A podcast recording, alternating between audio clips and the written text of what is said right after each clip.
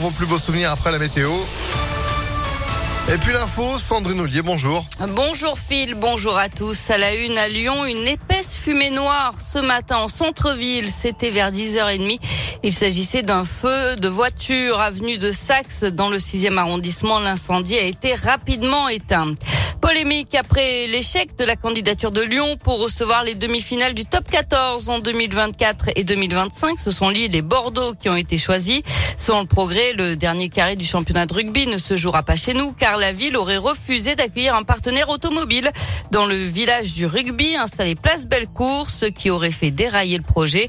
Sur les réseaux sociaux, Audrey Enoch, la première adjointe à la ville de Lyon, précise que la Ligue nationale de rugby, je cite, savait pertinemment que des véhicules publicitaires type SUV ne peuvent pas être autorisés sur la place Bellecour classée à l'UNESCO. Cet argument ne peut à lui seul justifier son choix. Fin de citation.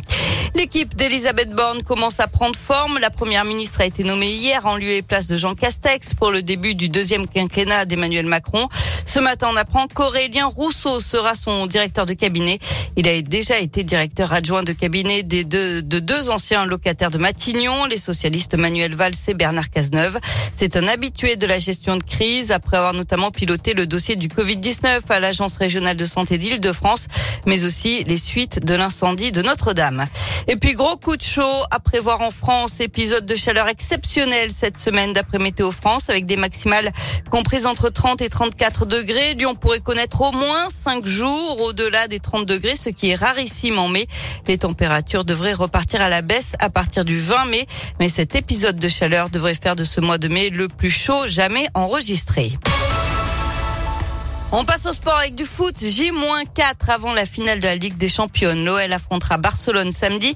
Les Lyonnaises pourraient soulever leur huitième trophée en dix finales de Ligue des Champions après une année presque blanche. C'est donc la reconquête pour les joueuses de Sonia Bonpastor.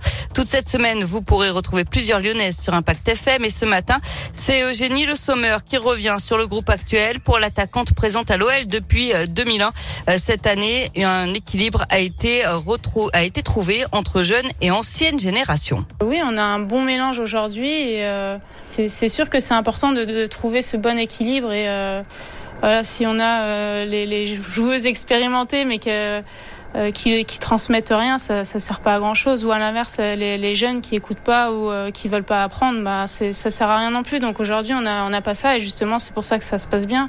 C'est que bah, les, les plus expérimentés transmettent et les jeunes sont à l'écoute et puis euh, et puis ce sera à elles de, de transmettre plus tard. Mais euh, mais non, ça se passe ça se passe très bien de, de ce côté-là et, et tant mieux pour nous.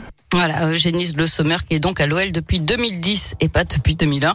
Euh, je vous rappelle que l'OL affrontera le FC Barcelone samedi en finale de la Ligue des Champions. Ce sera à Turin à 19h. Et, et puis et leur oui. premier titre, ouais, c'était en 2011 d'ailleurs. Fin de la parenthèse.